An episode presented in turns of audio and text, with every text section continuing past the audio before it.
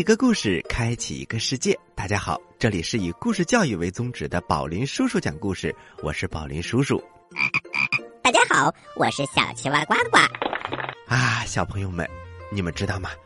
今天呢，宝林叔叔讲完故事，将会带小青蛙呱呱到天津去玩儿。小朋友们，你们去过天津吗？嘿嘿嘿，天津呢，据说很好玩。我要求宝林叔叔一定要带我去看看。那么，小青蛙呱呱，你到底想看什么呢？嗯，我想看天津的美景，想看天津的海河，想看天津的呃意大利风情街，等等等等。哎，小青蛙呱呱，说实话。嗯，好吧，我想去看看天津的煎饼果子，还有天津的狗不理包子，还有天津的大麻花。吃葡萄不吐葡萄皮，不吃葡萄倒吐葡萄皮。好故事快到我的筐里来！哎呀，故事装的太满了。故事一箩筐，越听越聪明。赤壁之战第七集，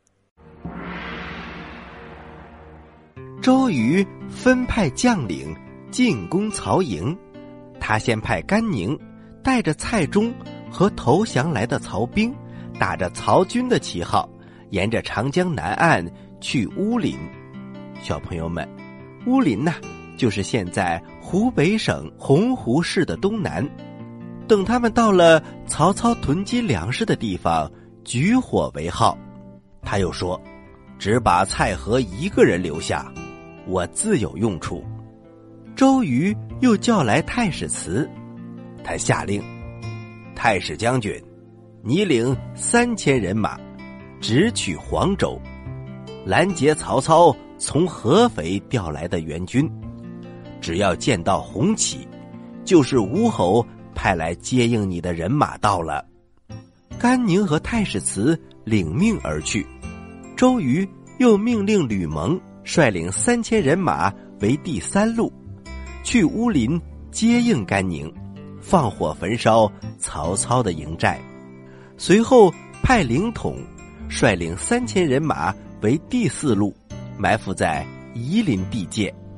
一看到乌林起火，就冲上去。接应甘宁，周瑜又命令董袭领三千人马为第五路，直取汉阳，从汉川杀奔曹操的营寨当中。看到白旗，就去会合。又叫来了潘璋，命他领三千人马为第六路，打着白旗前往汉阳接应董袭。诸将接了将令，不敢怠慢，立刻。率军出发，周瑜又叫来黄盖，命他一面安排好战船准备放火，一面派人送信给曹操，约好今夜去投降。又派出四支舰船接应黄盖，第一队由韩当率领，第二队由周泰率领，第三队由蒋钦率领，第四队由陈武率领。每队率领三百只战船，前面是火船，后面是战船，只留下鲁肃等谋士守寨。安排已定，周瑜和程普督战，徐盛和丁奉在两边护卫。程普见周瑜这么年轻，调动起兵马井井有条，部署精妙，不禁暗自赞叹。我们再说刘备。他在夏口专门等候孔明归来，忽然他看到一队战船开了过来，原来是公子刘琦来打探消息。刘备请他到瞭望楼上坐好，他说：“东南风早就已经刮起来了，孔明先生却还没有回来，真叫人担心呐。”有一员小将朝东一指。主公，江上有一个黑点，必然是军事的船。刘备仔细观察，只见这艘船越来越近，上面坐着果然是孔明和赵云，于是就慌忙上前迎接。孔明登上大船，刘备正要问候，孔明却说：“主公，现在没有时间说别的了。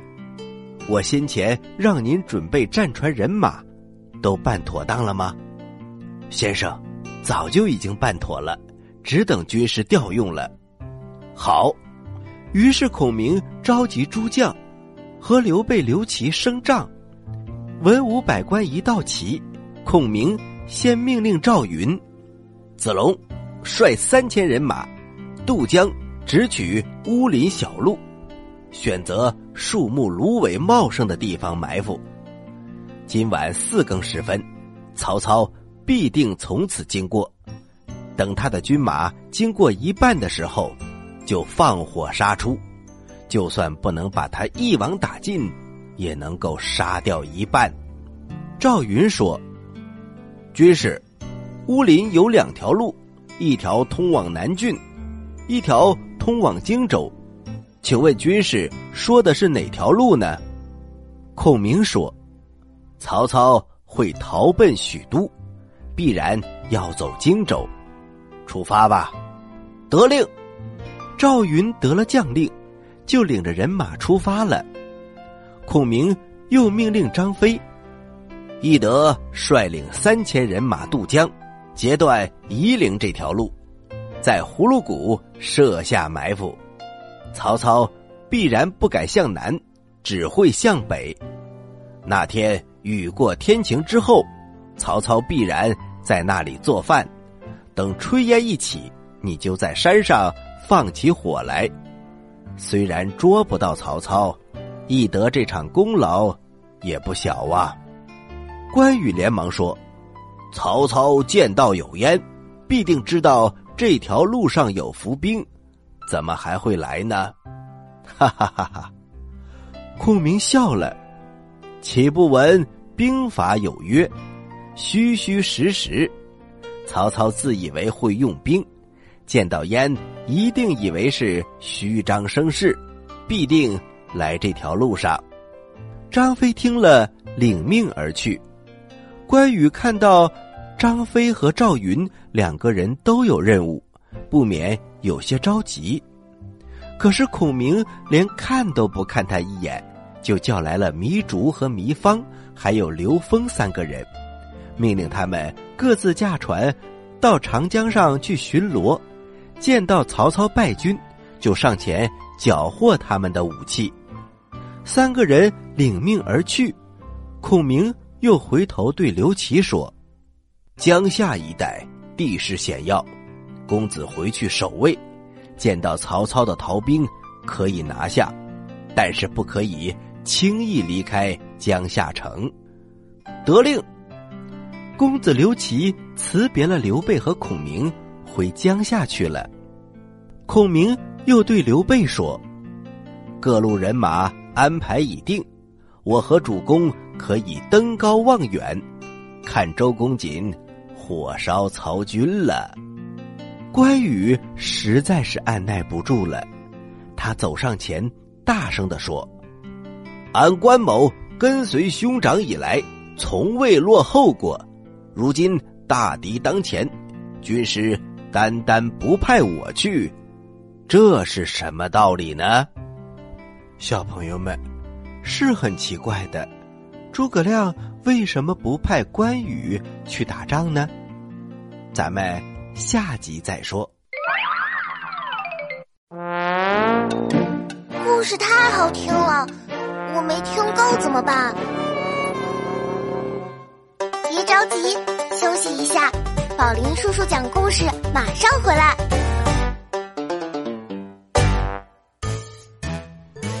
很远很远很远很远的地方，有一颗呱呱星。呱呱星上住着一只可爱的青蛙王子。大家好，你认识我吗？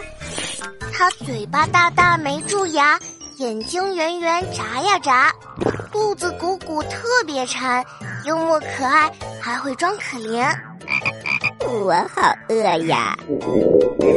这就是远万万万万万里来到地球找宝林叔叔学讲故事的小青蛙呱呱。小朋友们，快来和呱呱一起听宝林叔叔讲故事吧！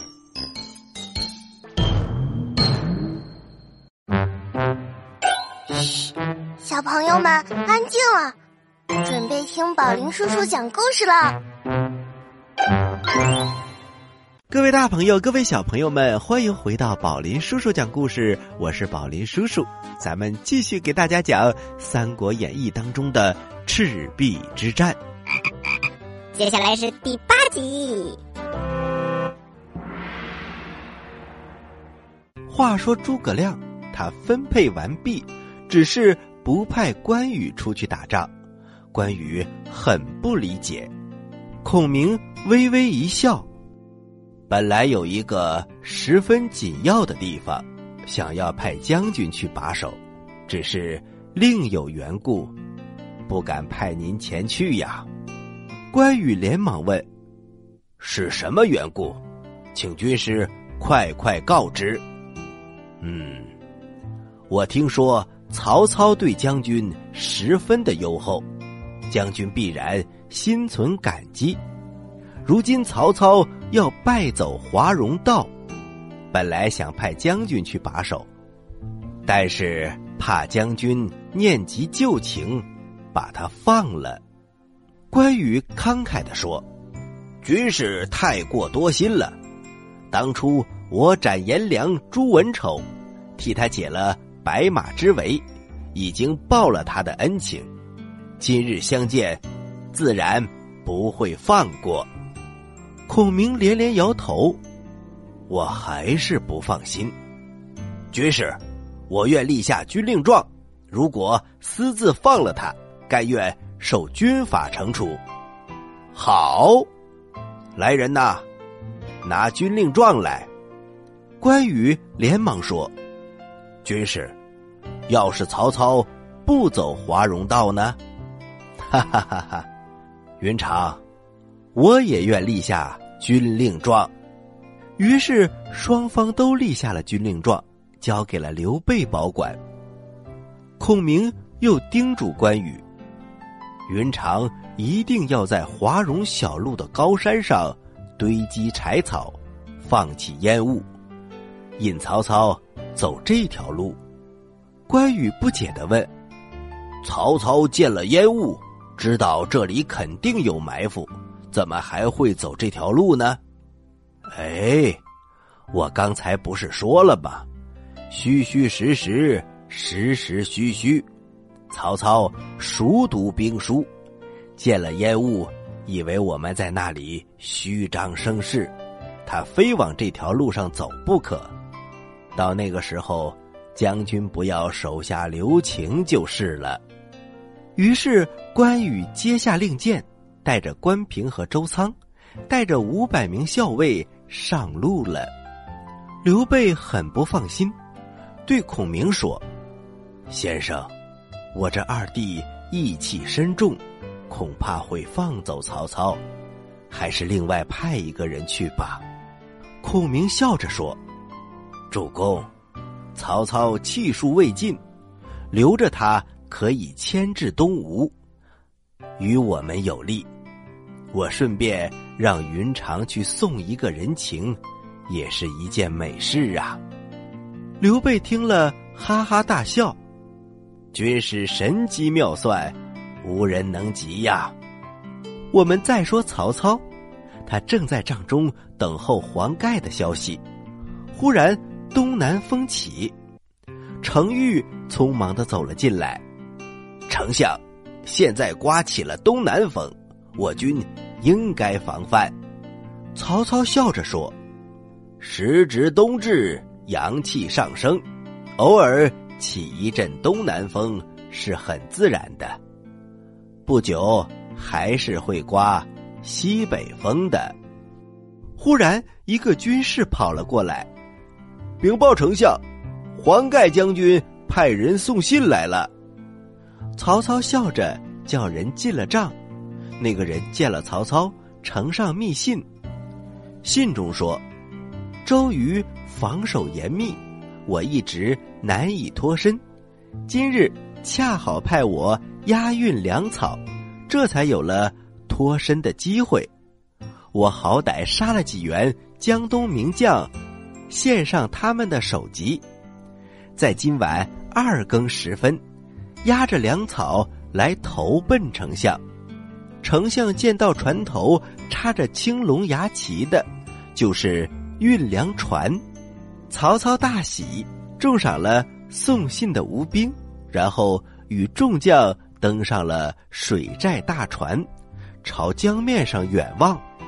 却说江东周瑜，趁天色一黑，就命人把间谍蔡和捆了起来。蔡和大声的喊：“为什么要抓我？我没有罪！”周瑜厉声喝道：“你竟敢来诈降！”还说无罪，我今天正要借你的头颅一用。蔡和吓得面如土色，他大声的说：“甘宁和我是同谋，你为什么不杀他？”周瑜冷笑一声：“那是我将计就计，特意安排的。”蔡和一听，这才知道自己上了当，他后悔不及。周瑜。大喝一声：“刀斧手何在？”刀斧手一拥而上，就把蔡和给杀掉了。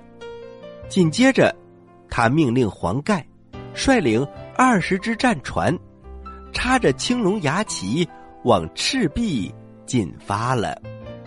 此时，东南风刮得正紧，黄盖的船如离弦之箭，飞速的。驶向赤壁。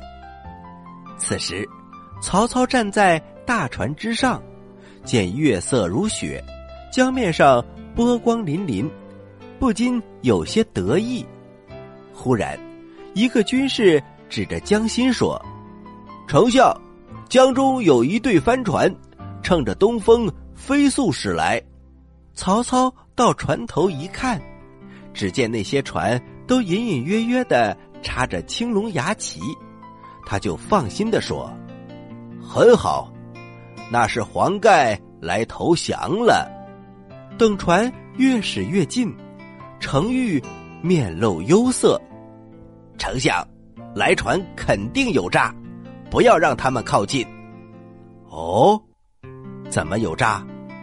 如果船中装的是粮草，那么行驶起来一定很稳重。”面前的这些船看起来非常的轻便，里面装的肯定不是粮草，而是柴草。现在刮的是东南风，倘若敌人用火攻，如何是好？曹操一听很有道理，他大吃一惊，连忙说：“谁去拦住战船？”旁边一员大将说：“末将愿往。”曹操一看是文聘，他连忙点头。文聘跳进小船，带着十几只巡逻船，向黄盖的船迎面驶了过来。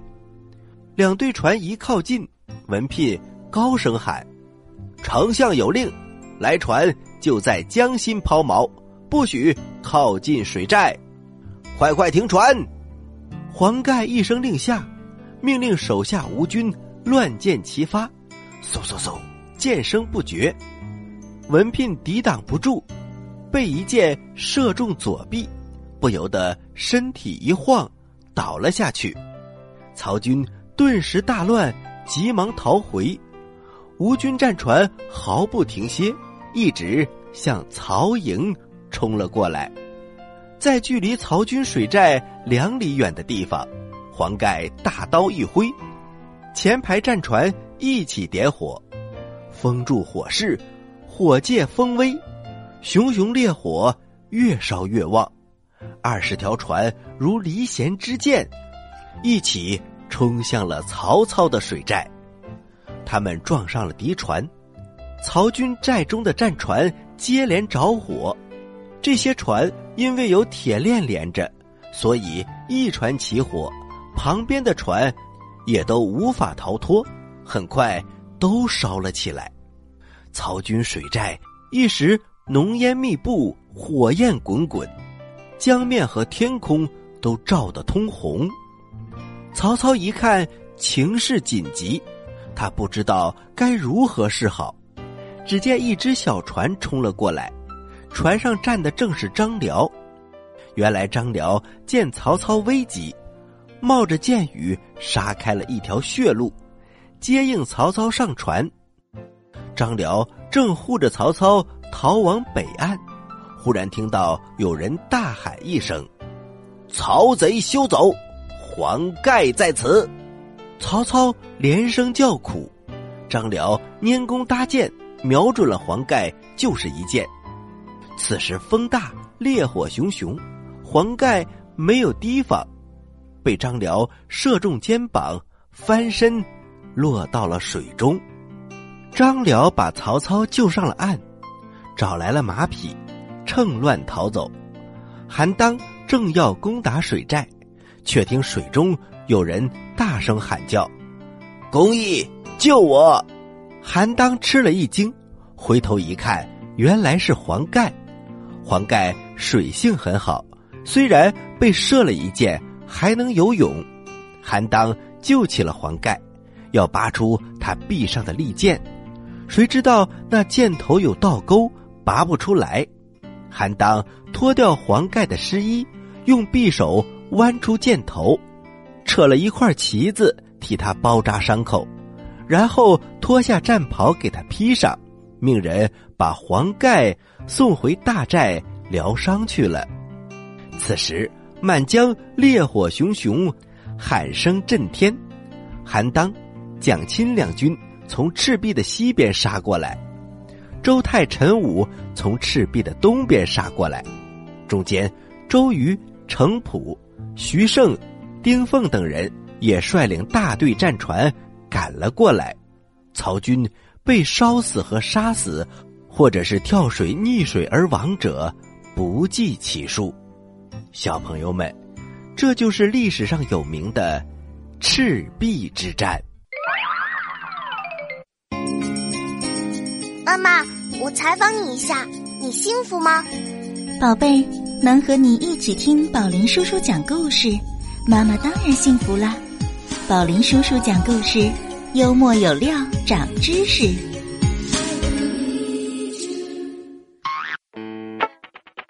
喜欢我们的故事，请关注我们的微信公众平台“宝林叔叔讲故事”，故事多多，互动多多，赶快关注吧！小朋友们，我在这里等着你哦。